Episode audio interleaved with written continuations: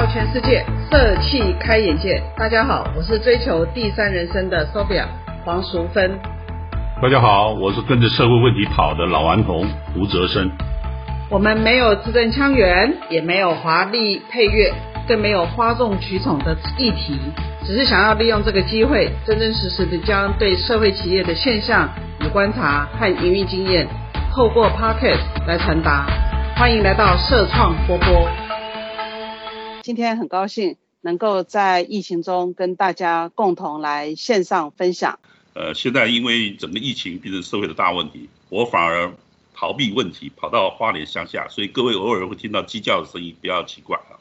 我们要延续上次的话题啊，就是我们在谈贫穷的大千世界的时候，我们泛泛的去谈了一些跟贫穷有关的一些现象。那今天我想要跟老师呢进一步来拆解，就是要去看看那个贫穷的类型有哪一些。不是四类啊，四个因素造成贫穷，就包括你就没钱嘛，客观的财务指标。然后呢，社会环境啊，你在都市或者是在农村，那还有你的生活条件，就是说你可能对于工商环境能不能够适应啊，他要求的你的那个呃基本的原则。那第四个呢，就是说你对于体制的不适应。财务的贫穷，它是来自于我们主流社会对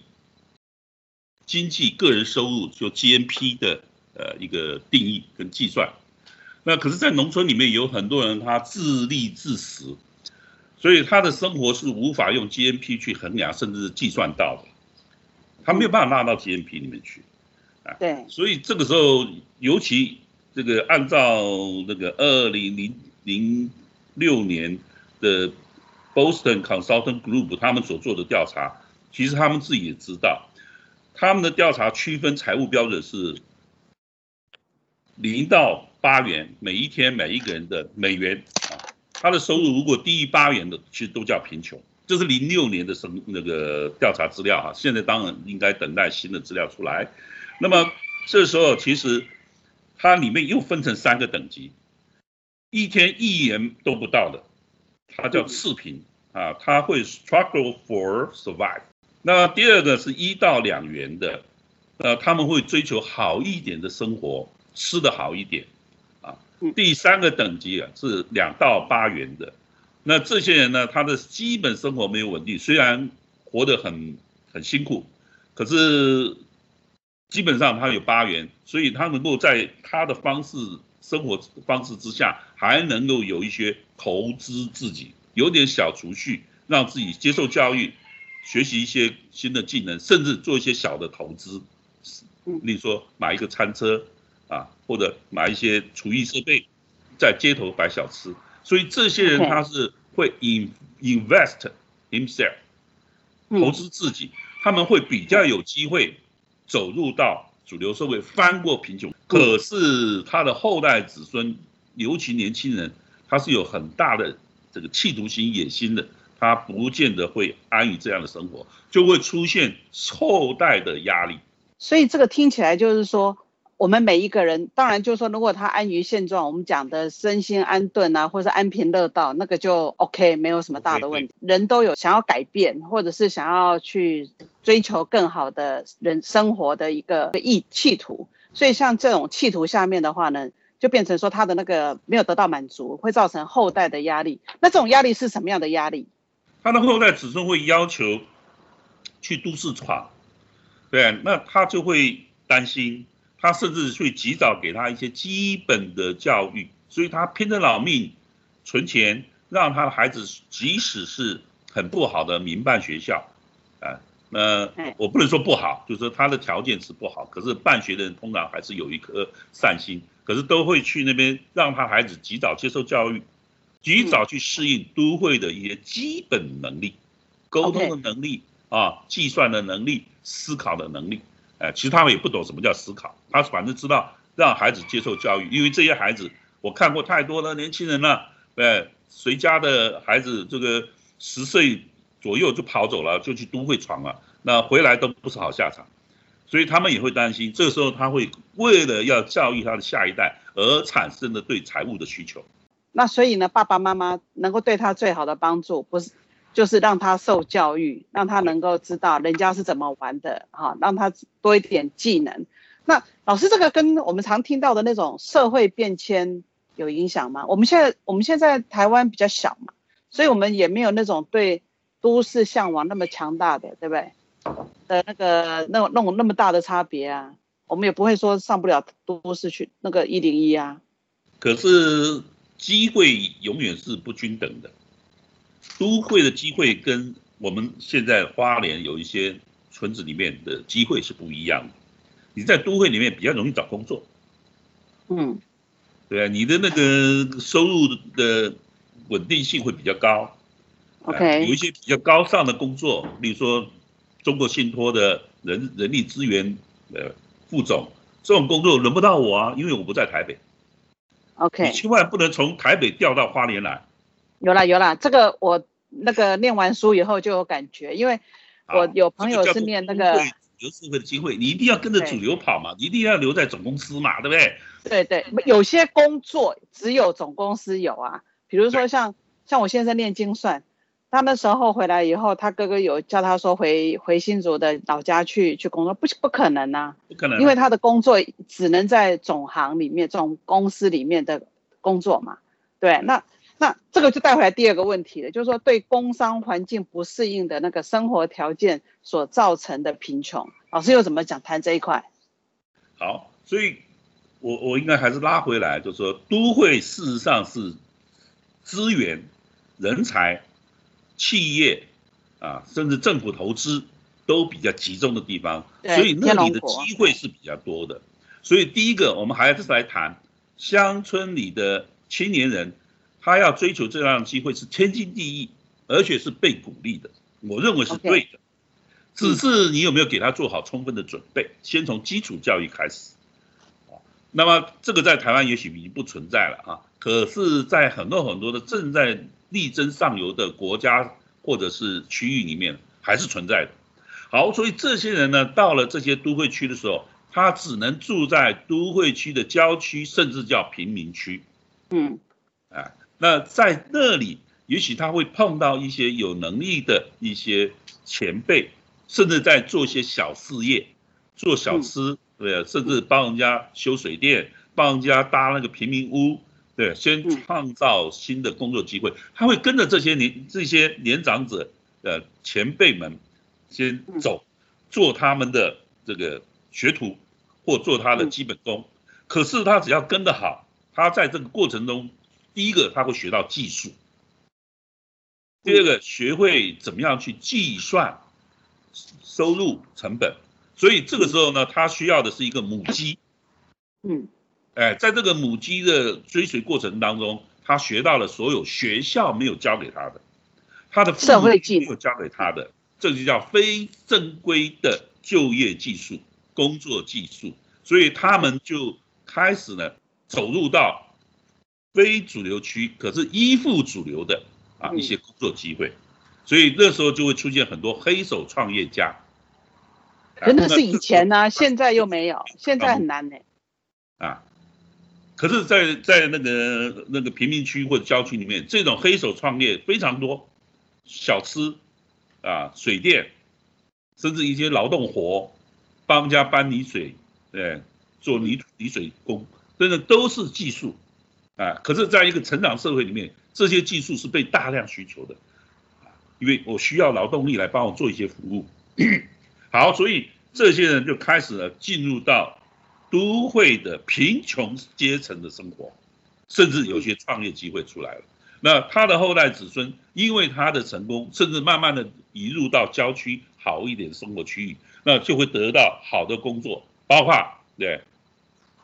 他本人的成长，从一个小企业变成中小企业，变成甚至大企业都有可能。那更看他自己是不是一路在学习，一路成长。那他的后代子孙呢，也有机会学习到，对，不只是学校的教育，甚至大学教育，嗯，甚至到对不对？就像我们现在的后代子，我们现在的那个新新的年轻一代，就接受完整的啊，想不大学毕业都不容易的教育制度。我我听老师这边看到有很多都会的一些工具，都会的一些新的生那个就业机会、创业机会，对，所以我听老师讲这个哈，我就有一个感觉是说，这个年纪果然是有差。因为比如说像我们这种年比较好吧，潘子云好了，我们的那个线上的同学，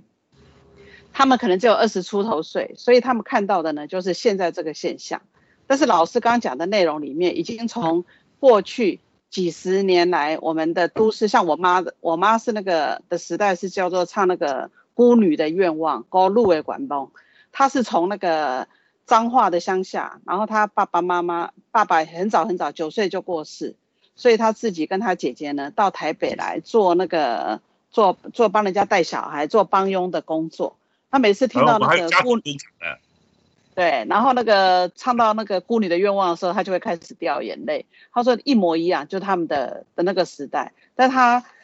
在真的就像老师讲一样，就是真的是啊赚的钱，然后就全部存起来，存起来以后呢，就给我们那个小孩子读书受教育。那他现在就可以过比较好的生活，但是，但是如果我们只看一个短短的一个现象的话，你就会觉得好难哦。因为在我们最辛苦的时候，五个小孩都要都要缴学费，那学费一缴，他要存半年才有办法让我们缴一个学期的学费。可是，就是如果再回来看老师刚刚所讲，二零零六年 B C G 对于贫穷的定义里面，虽然穷，但是呢，也没有。也不知道未来会怎么样，但是只要有多一点点的储蓄，把这些储蓄拿来做商业的投资，或者是做呃教育的投资，都有可能会放大它产生的那个影响力。那我但但是我们现在的环境压力那么大，我们现在竞争那么大，这样子的放大的效果。现在跟以前应该不太一样吧？当然，现在的投资当然就不是以前那个年代可以想见，或者在一些东南亚、非洲、什么南美洲等等这些国家可以想见的。因为我们现在在讲投资都是工业区的投资，啊，那个单位不到千万或亿，你不要来跟我谈什么投资，这个叫现代的工商社会的投资都是知识基础，对，技。技术是不是谈一个手工艺的技术？谈的是一个工厂的整体设备的技术，所以我们就不要再用对不对？那个过去的年代或者东南亚发展中国家的环境来谈了。那现在的年轻一代反而是一生出生就在一个主流社会里面，有好的一一整系列的教育等着他，对，有好多周遭的朋友使用不同的这个。资讯科技或者科技设备等着他，有好多外界的生活的方式产产品啊，甚至服务的系统的眼睛都随时在亮起。原来哦，好多好多的工作是这样子的。对呀，好，所以这个时候呢，他其实不欠缺，可是他要用这个专业技术呢，他的一些现代的主流社会的生活态度，融入到现代的这些。变化多端的科技环境下的生活，就是在座的年轻人，你们现在所所面对的生活。可是劳动力很奇怪，劳动力你如果注进入到主流社会里面的核心技术，你就可以一直有高薪、工作稳定、升迁。就是你一定要让自己在主流社会的工作环境中拥有核心能力。那可是不见得人人都如此啦。所以有些人呢就会走向低薪。现在的薪水很奇怪，是两极化。这个时候就出现了，现代也有一种弹性的适应，就叫做对斜杠青年、多工、多兼职工，甚至呢叫做正常规工作搭配你的创业团队的创业工作，它会形成一个团队的互助互保机制。工作时间我做公司的事，假日时间做我喜欢的一些文创工作。所以就出现了很多很多的现代社会的工作的变形，它不再依赖常规的 formal 的常态化的工作方式。那么总有一些人，也许他觉得，哎，好像收入不够啊，或者我没有办法在那么多竞争者当中，呃，进入到凤毛麟角的管理阶层核心分子。那有些人就开始思考，我想做一些我自己的其他专业、其他技能。那我自己又没有办法承担我的那个那个生活，所以呢，我们就几个人形成一个团队，对，一方面有自己的生活，一方面我们在闲暇时候用储蓄来支撑一个创业。老师，那这跟那个体制的贫穷会有什么样的关系吗？现在只是谈它的在这个 infrastructure 里面，他也要掌握住这 infra 里面的一些机会。现在还谈不到体制，其实这个也是我的这几年呢一直在想一个问题，是说，其实我就算幸运，就是你有受教育，然后你跟别人有一点点不一样啊，比如说你有念大学，你有念 MBA，那你有一点点不一样的时候，你就比较具备了主流环境下面老师刚刚讲的那个主流的核心专业能力。那你这个主流专业核心能力，你就很容易让你在这个社会里面去产生你的你的报酬好了啊。那可是我也看到很多哈，在这种主流环境里面，他也有他的专业能力。可是不管怎么说，他都是企业的生财工具的一部分。是。所以呢，他的专业能力其实很容易被淘汰掉。甚至于你为了要维持住你在主流环境里面的那个位置，我看到很多人其实都做得很辛苦，哎，这一种就这种付出跟代价，其实我觉得是不足为人道的，是每一个人自己的选择。你要跟上团队，你要跟上那个部队的那个脚步，你才能够继续生存下去，不然你很容易就会被拖队，就被甩开来。所以这个时候有一个。因素被我们忽略了，叫做竞争。大家都在主流社会里面都拥有同样的专业，甚至工作机会，可是也许只有十中之一能够升到阶层，也许只有百分之一升到核心。对，那所有一些人他会想说，我也许没有办法，对，像淑芬那么优秀，像学姐那么有能力，可是我及早开始寻找我自己的对理想，或者我也要保住我自己的。掌控自主的能力，所以就会出现创业，而创业在现代的科技条件下呢，越来越容易了，因为有好多好多的细缝中的一些专业技术，包括现在外送也是一个庞大的产业，对？嗯，哎，所以这个时候我们开始要理解，这个社会啊，成也是科技，那可是让我们无法适应的，也许也是科技，因为我们。都依附在一个科技所造成的大组织之下，那我这是在用科技去寻找还有没有大组织没有看到的、没有做到的。嗯，那我们来做一些网络创业啊，一些社区里面的创业啊，或者一些小小的文艺创产品，甚至创意料理等等的创业机会就出来了。所以这些人开始在寻找自己的机会，是用专业找主流社会中一直不停出出现的新技能。新需求、新机机会，所以它会出现的一个生活环境的适应性。所以这是对环境的适应产生的的那种贫穷。那那体制的不适应又是什么意思啊？那这些人呢，开始进入到这个主流社会里面，就出现了好多金融商品越来越多，有好多我包括我这个气管老教授也不认识的，什么叫 ETF，什么叫做这个。理财工具，好，所以这些人呢，开始他需要钱，他也可能会要调度钱，他也想存钱，那就出现了好多好多我们的社会里面层出不穷的体制，对他是帮助，可是用不好就变成陷阱。好，这个叫做有一些工商机制的陷阱，有好多人会告诉你来投资这个投资那个，这个是大前途，生物科技以后什么什么东西，你可以可以怎么样去对。加入以后，你就很容易的创业，所以这里面就包括像直销啦，哈，我不能说直销不对，可是你要走对直销，啊，他如果是没有体制保障的，有些人因为在这里面就把储蓄的钱给浪费掉了，创业的资源活力就在这里面消磨掉了，最后发觉一场空，因为有更多人走在这个机制的设计前端，或者是推动的前端，他是第一波白老鼠啊。那后面呢，就有很多第二波、第三波的白老鼠来支撑他们的财务收入，所以我说像这样的就是属于工商社会里面出现了很多叫做机制、工商机制的陷阱。当然，我要说陷阱不是全然否定的意思啊，那也有人呢善用它，它会变成一种助力。老师，那个这里我想要稍微再补充一下，就是说，其实我自己从金融业出来哈，那我也看到就是。老师刚讲的这种，比如说金融业的那个呃，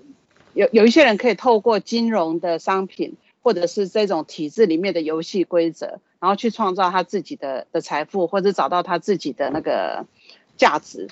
可是整个这样观察下来，因为像最近在从今年年初以来，那个股票涨成那个样子，我们就常我们在年轻人的团团队里面就会讲到一个叫做那个韭菜，他。动不动就会割韭菜的这一个这个情况，我的感觉是这样。这一种呃体制内的这种游戏规则，它是在服务有知识的人，他在服务有资源的人。听很多人就是看到别人有，或者看到别人在赚钱，他就会进去以后，我都觉得那个知识如果不足的话，那风险之大。我们刚刚讲说，在那个生活环境的那个生活条件对工商环境的那个大树底下好乘凉啊，就你跟着跟着主流走，主流会产生一些。让你依附的那个条件，那你只要自己够努力，你要跟得上脚步还好。可是这种体制体制所造成的这种混乱哦，或者是体制体制造成的这种不公平，我觉得他的问题更大哎。我我真的不太同意我们的年轻的那个朋友，如果他不太懂，他要想办法让自己懂。他如果不太懂，然后就人云亦云的把自己那么一点点的资源就投进去以后，我都觉得啊。我就是个妈，我就会觉得我好好担心呢。没有错，所以变动的社会中永远有机会，可是也有永远有陷阱。那么我们回过到原来从贫穷到脱贫，啊，从农村到了都会边缘，从都会边缘我们又力争上游到了主流社会的生活区里面。那甚至你有了一些收入，有很多很多的创业的能力啊，甚至机会等着你，然后又面对的原来创业里面也有很多是，看起来很很听起来很都很诱人，可事实上做下去的时候才发觉，别人比我跑得快，对。那么到了金融投资，哦，原来别人比我懂得多，我都变成最后一波白老鼠，所以这个时候其实，呃。也也许淑芬常常讲，就叫知识叫能力，呃，可是知识能力是什么，我也不清楚。可是这些都是眼睁睁事实，有人在里面赚到了钱，对，有人在做那个这个外送平台，哎，赚到了钱，甚至创造了好大的就业。那我要不要也来做？那有没有一些其他的平台是我们能做的？所以这个时候其实还是来自于个人的能力啦、知识都可以。那么。这个叫做社会适应的风险永远存在。有人成功，他就变成优秀的企业家；有人失败，也许他就变成了对这个贫穷。对，在都会里面的贫穷。好，所以我想我们这一集哦，我们大概是介绍了几种呃造成贫穷的的一个一个过程哦，比如说客观的财务，然后社会环境、生活条件跟体制的不适应。那我们也大概对于那个贫穷有一个概括性的了解。那我想，因为时间关系，我们大概就到这边先告个段落。下一集我想要跟老师来讨论。那面对，因为我们还是知识是要要来创造价值的嘛，怎么给年轻的，或者是你还在努力增加财富，或者你努力要离开，呃，讲脱贫，我觉得好像也太沉重了。就是怎么样能够去。去让贫穷的威胁不要威胁到你自己的人生。呃，下一集呢，我们就针对这个地方来给我们的朋友们一些建议，这样可以吗？可以。所以我也不喜欢用脱贫这两个字，因为事实上我们不能算是贫穷的生活环境，而是追求机会。因为人永远会需要有更好的发展、更好的未来。这也是我们刚刚讲那个基础条件不适应那一块。其实有好多时候是是基础条件会让我们呃免于贫穷的，也许改个名词叫做追求未来。因为我已经隐隐约约已经可以感觉到，我跟老师对这方面可能会有比较多的火花出现，就继续来期待。对，那看看呢，我们能够能够讨论出一个什么样的的一些做事情的方法跟原则。好，那就先谢谢老师。今天的分享讨论呢，告一个段落。走跳全世界，社气开眼界。喜欢社创波波的朋友，欢迎订阅分享我们的内容。那我们下周二同一时间再见喽。